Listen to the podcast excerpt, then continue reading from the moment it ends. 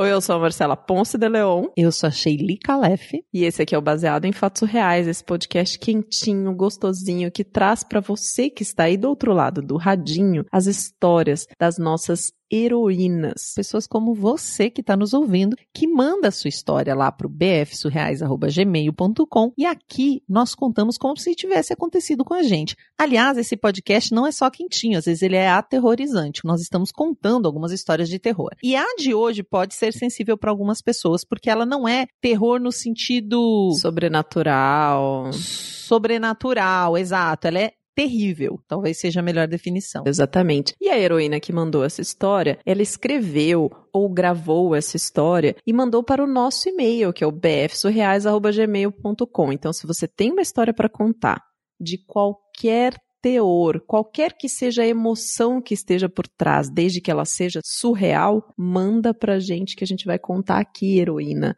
anonimamente. E como diz a nossa vinheta, com muita empatia, intimidade e leveza. Vamos pro caso surreal? Baseado em fatos surreais. Histórias de mulheres como nós, compartilhadas com empatia, intimidade e leveza. Onde o assunto é a vida e o detalhe surreal. Bom, esse foi um caso que mexeu com uma cidade inteira, né? Com a cidade onde eu morava. Eu tinha acabado de me formar no ensino médio e estava no primeiro semestre da faculdade. Logo no comecinho mesmo, com toda aquela animação. Mas como a minha cidade é muito pequena, não tem faculdade ali. Hum, é muito comum isso, né? É, fica a vários quilômetros, são duas horas de viagem até chegar na cidade que tem uma faculdade. Mas a prefeitura da cidade disponibiliza um ônibus que leva os alunos. Hum. Então, a gente pegava esse ônibus, todo mundo da cidade que fazia a faculdade, e ia para lá todo dia para fazer a faculdade. Isso é muito comum. Quem é do interior tá bem acostumado com isso, né? Uhum. E eu lembro bem, assim, que era uma terça-feira.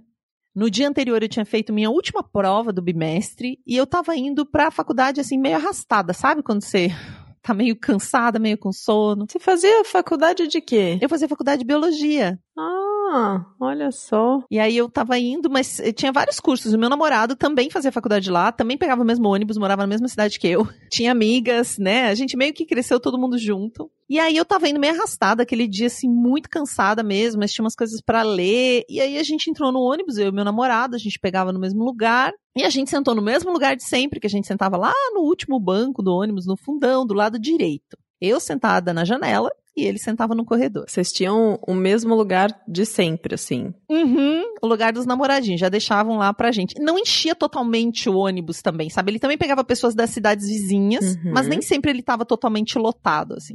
Então eu tava sentada na janela, ele tava sentado no corredor do meu lado, e no banco do lado do nosso, do outro lado do corredor, tava uma amigona nossa, que estudou comigo, Uhum. e ficou super nossa amiga. E ela e meu namorado ficaram de papo, porque eles estavam animados. Eu já tava mais, ai, né? Comecei a ler um negócio ali, mas eu não tava muito empolgada pra bater papo. E os dois vieram batendo papo, batendo papo. Num momento lá, eu cochilei. Tá. E eu lembro que quando eu cochilei, tava começando a garoar, assim. Sabe quando o tempo tá ficando meio nublado? Uhum. Tava começando a fechar o tempo, já tava escurecendo, a faculdade era noite. Quando eu tava dormindo, assim, naquele soninho bom, que eu dei aquela. Eu capoto. Eu sou aquela pessoa que entra e consegue dormir mesmo, assim, no ônibus. Não tem problema com isso. Sei. Nossa, admiro esse tipo de gente, porque eu não consigo. É, eu, nossa, eu super apago. De repente eu senti o meu corpo, assim, ser jogado meio pro lado esquerdo. Sabe quando um carro faz uma curva forte, assim, e o seu corpo vai junto? Hum. Quando a gente tá dormindo, isso acontece, né? Tipo, se você dorme num veículo. Então eu lembro do meu corpo ser jogado pro lado esquerdo,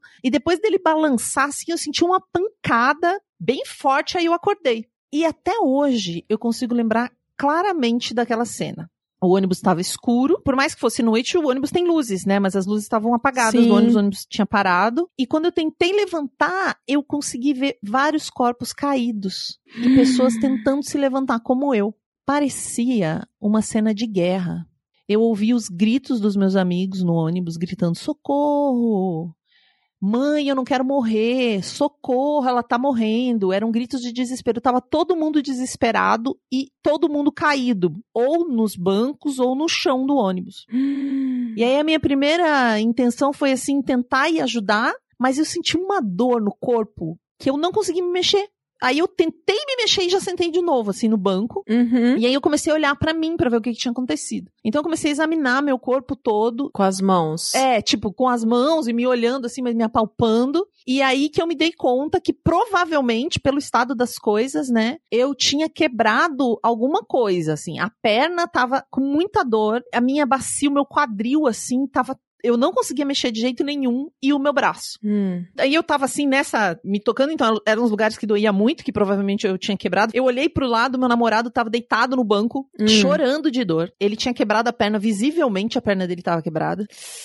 Dessas com fratura exposta, assim? Sim, eu tava mais concentrada nele chorando de dor, mas assim, a visão era um horror, né? Porque você vê o osso, você vê sangue, você vê tudo. A minha amiga que tava no banco do lado, né? Tava com o rosto todo ensanguentado, porque ela bateu o rosto no banco da frente quando aconteceu o acidente. E aí eu tava esperando alguma coisa acontecer, tava esperando alguma ajuda, eu tentei manter a calma, eu tentei consolar meu namorado. Os gritos continuavam das pessoas pedindo ajuda, sabe? Desesperadas. Uhum. E aí, quando os bombeiros chegaram, eles entraram no ônibus, me ajudaram a sair pela janela, porque não tinha condições, tipo, não tinha como eu chegar, né? Não dava pra entender o que tinha acontecido com eu. não tinha entendido nada até então. Eu só sabia que não tinha, tipo, eu não via na minha frente, tava tudo virado. Eu saí pela janela, Mas o, o ônibus tava de cabeça pra baixo, não? Tava na posição ele assim. tava na posição normal, mas as coisas estavam fora do lugar, assim, não tinha como eu chegar Tá. até lá, tava cheio de gente. E aí eles me tiraram, me deixaram sentada na beirinha da rodovia, assim. E aí eles me deixaram sentada, mas eu caí. Eu não conseguia ficar sentada.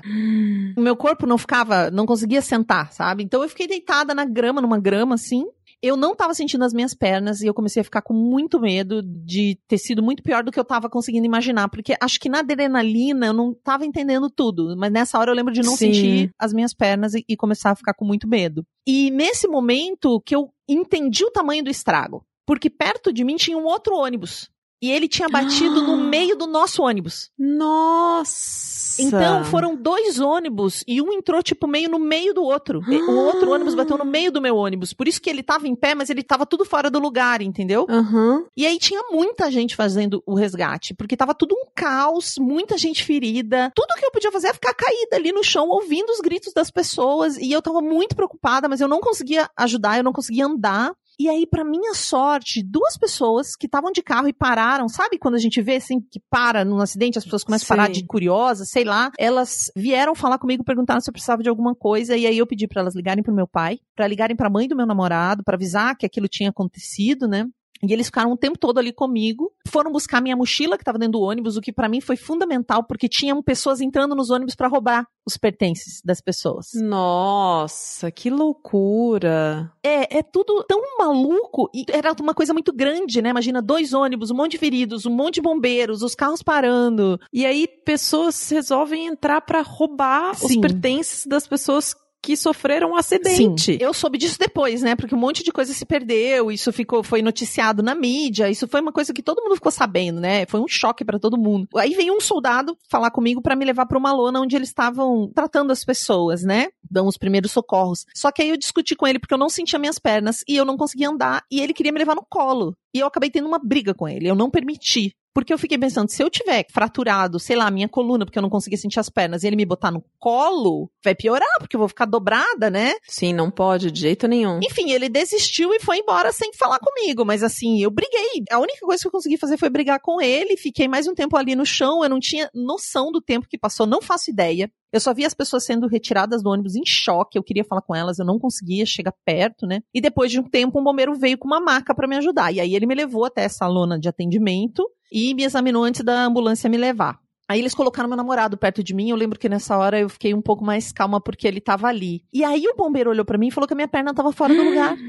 Ai, que nervoso. E eu não tinha percebido até aquele momento que ela tava virada pro lado errado. Ah, O meu pé estava quase ao contrário, quase pra trás. E aí ele falou: "Eu vou ter que colocar no lugar". E aí ele fez uma manobra, ele mesmo assim, sabe quando bota as Uhum. coisas no lugar? Gente, doeu tanto. Mas eu confesso assim que dentro de tudo que tava acontecendo, até foi uma dor suportável. Tudo doía, né? uhum. Tudo doía. Entendi porque que eu não conseguia me mexer, né? Tipo, eu tentava e caía, tentava e caía, ele colocou minha perna no lugar. E eu gritei muito nessa hora. E o meu namorado ficou gritando com o bombeiro, porque eu gritei, meu namorado se preocupou, gritou com o bombeiro. Foi até um pouco engraçado na hora. Eu lembro de ter achado engraçado meu namorado brigando com o bombeiro, porque o bombeiro tava consertando a minha perna. Aí me colocaram numa ambulância, cheguei no hospital, não lembro de estar sendo atendida por ninguém, assim, tava aquela confusão. E aí eu vi uma prima minha que é enfermeira. E aí eu chamei ela. Hum. Do momento que as pessoas perceberam que eu conhecia ela, que a gente era parente, aí começaram a me tratar um pouco melhor. Eu fui para um corredor, é, o hospital não tinha lugar para colocar todas as pessoas, tinham 70 pessoas feridas. Ah, porque é, no interior, né? Dois ônibus. É, difícil mesmo. Daí não tinha médicos suficientes, os médicos voltando, que já tinham acabado o turno. Também tinham falado no hospital que era um ônibus escolar, então eles tinham imaginado que eram crianças, então tinha muito pediatra.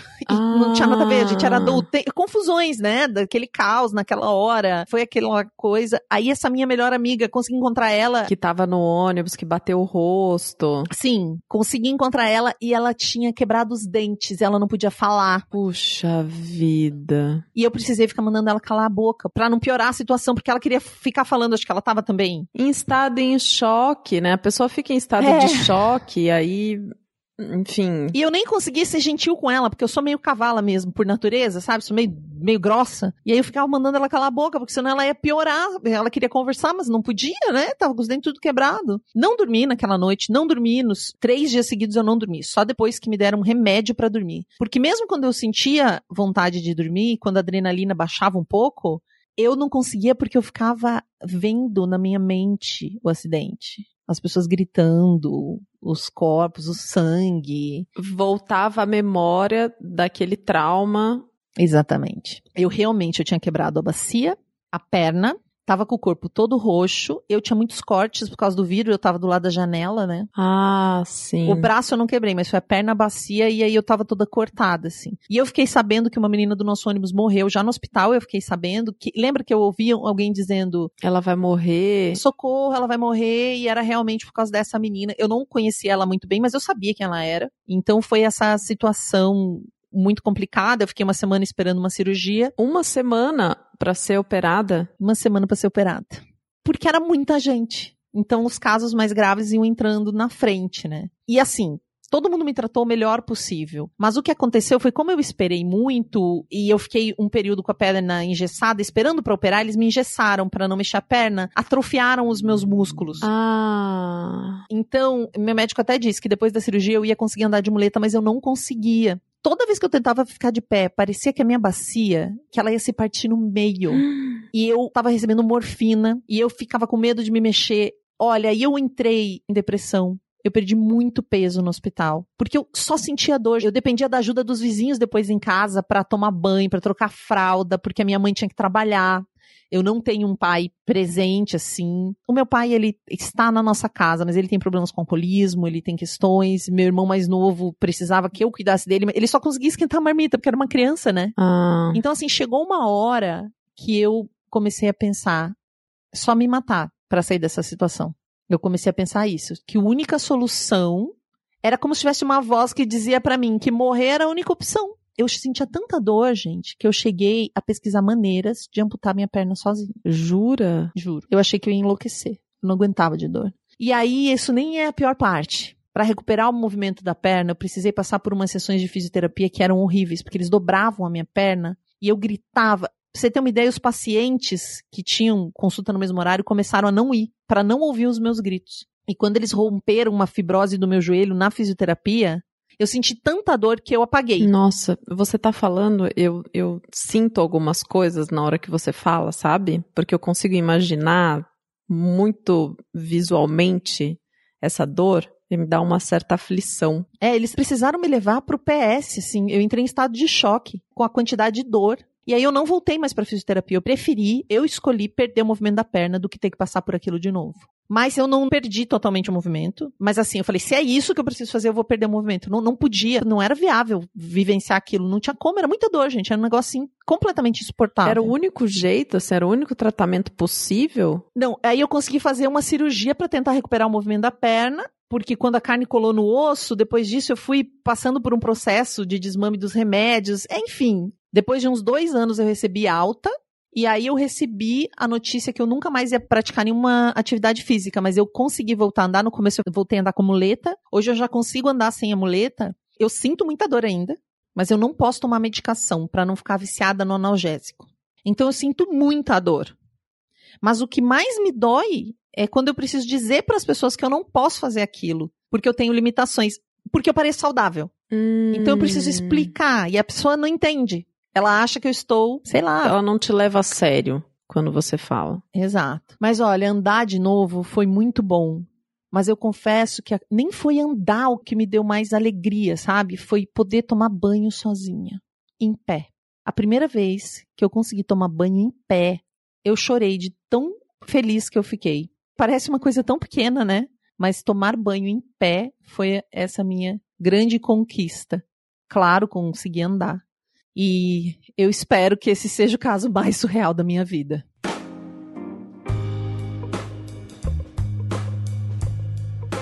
Puxado, hein, Shelly?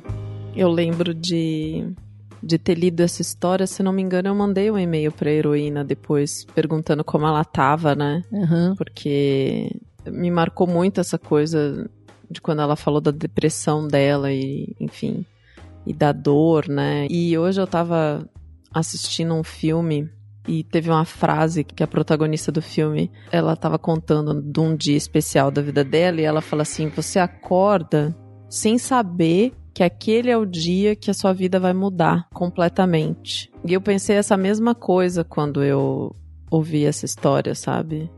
O quanto a nossa vida é frágil e um acidente pode acontecer e o quanto isso muda a nossa vida e, e tudo, né? Sim, quando ela recebeu essa alta, ela descobriu que ela não ia poder subir escada, pegar peso, praticar esportes que pra ela era muito importante e não ia poder engravidar também. Então é tudo ao mesmo tempo, sabe? É um negócio assim. Quando eu fui procurar a história pra contar hoje, eu tava pensando no outubro e de uma história que tivesse medo ou terror, né? Eu até mandei pra Marcela, eu falei, Marcela, essa não é uma história de terror, no sentido de sobrenatural, mas ela é talvez a história mais terrível. Não dá pra comparar, né, o horror das histórias, que a gente recebe muita história muito problemática. Mas essa é uma história de uma cena de terror vivida mesmo, né? Muito terror. Eu me arrepiei É. inteira. Nossa, eu ia lendo a história, gente do céu. Meu Deus, não tem nem o que a gente falar, mas é uma história muito importante por vários motivos. Porque muitas pessoas passam por situações assim.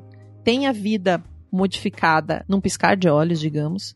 E uma coisa que eu tava conversando com a Má antes da gente começar a gravação é essa situação de que a gente julga muitas pessoas sem conhecer, né?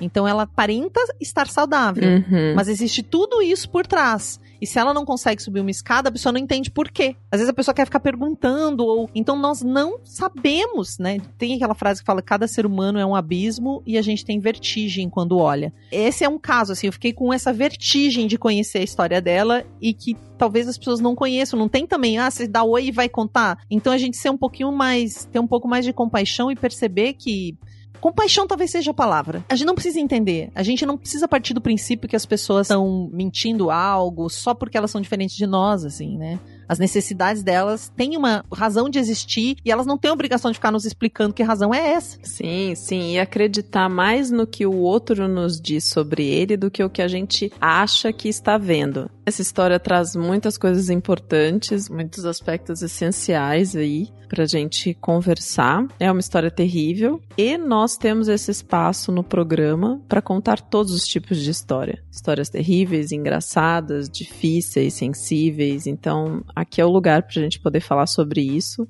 Muito obrigada, heroína, por ter compartilhado esse momento com a gente. Assim como a Shelly ficou arrepiada quando leu a história, pra mim foi, foi muito.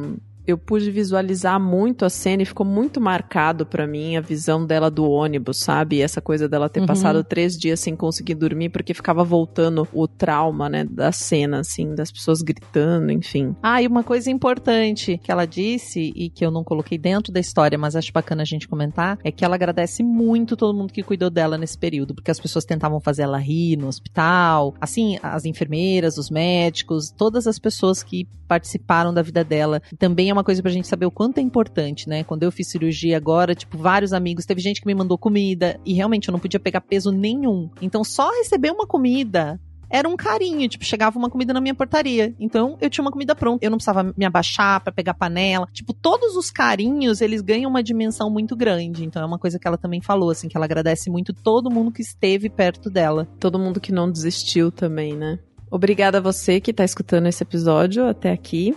E obrigada também aos nossos apoiadores que colaboram financeiramente para que esse podcast chegue toda semana no radinho. Nós batemos a nossa meta durante o agosto surreal, que foi maravilhoso, surrealmente maravilhoso. E a gente tem algumas pessoas que a gente gostaria de agradecer aqui no ar. A Amanda Franco, Amanda Magalhães, Ana Terra, Andrew Homrich, Arthur Peixe, Bárbara Murakawa, Brenner Pacelli, Bruno Kimura, Cintia Matos, Fernanda Galdino, Gabriela Coelho, Gisele Cabreira, do PD Fotografia, ela é polidenser e fotógrafa de polidenser, a Heloísa Takats, o Hugo Ballarini, a Júlia de Paiva, do Veste Jeans BR, que vende jeans infantil, Juliana Marques, Kaique Novaes, Laís Norte, Leandro Yamaguchi, Letícia Santos, Luciana Machado, Manuela Braga, Mariana Diniz, Mariana Foster, For, Forster, Marta Vatilli, Max Nunes, toda vez. Sempre tem um nome, né? Melissa Costa, Pablo Vasques, o Pedro Rainho, mas nosso novo apoiador internacional, direto de Portugal, Pietro Moreira, Regina Guimarães, Renato Chiquito, Rodolfo Souza, querido Rodolfo, Rosiana Roecker, Samara Cris Marques, todos uns queridos, todos maravilhosos que a gente conversa no nosso grupo de WhatsApp. Se você quer entrar para esse grupo de pessoas incríveis e ficar mais pertinho da gente, bfsurreais.com.br barra contribua e até o próximo caso surreal. Esse podcast foi editado por Domênica Mendes.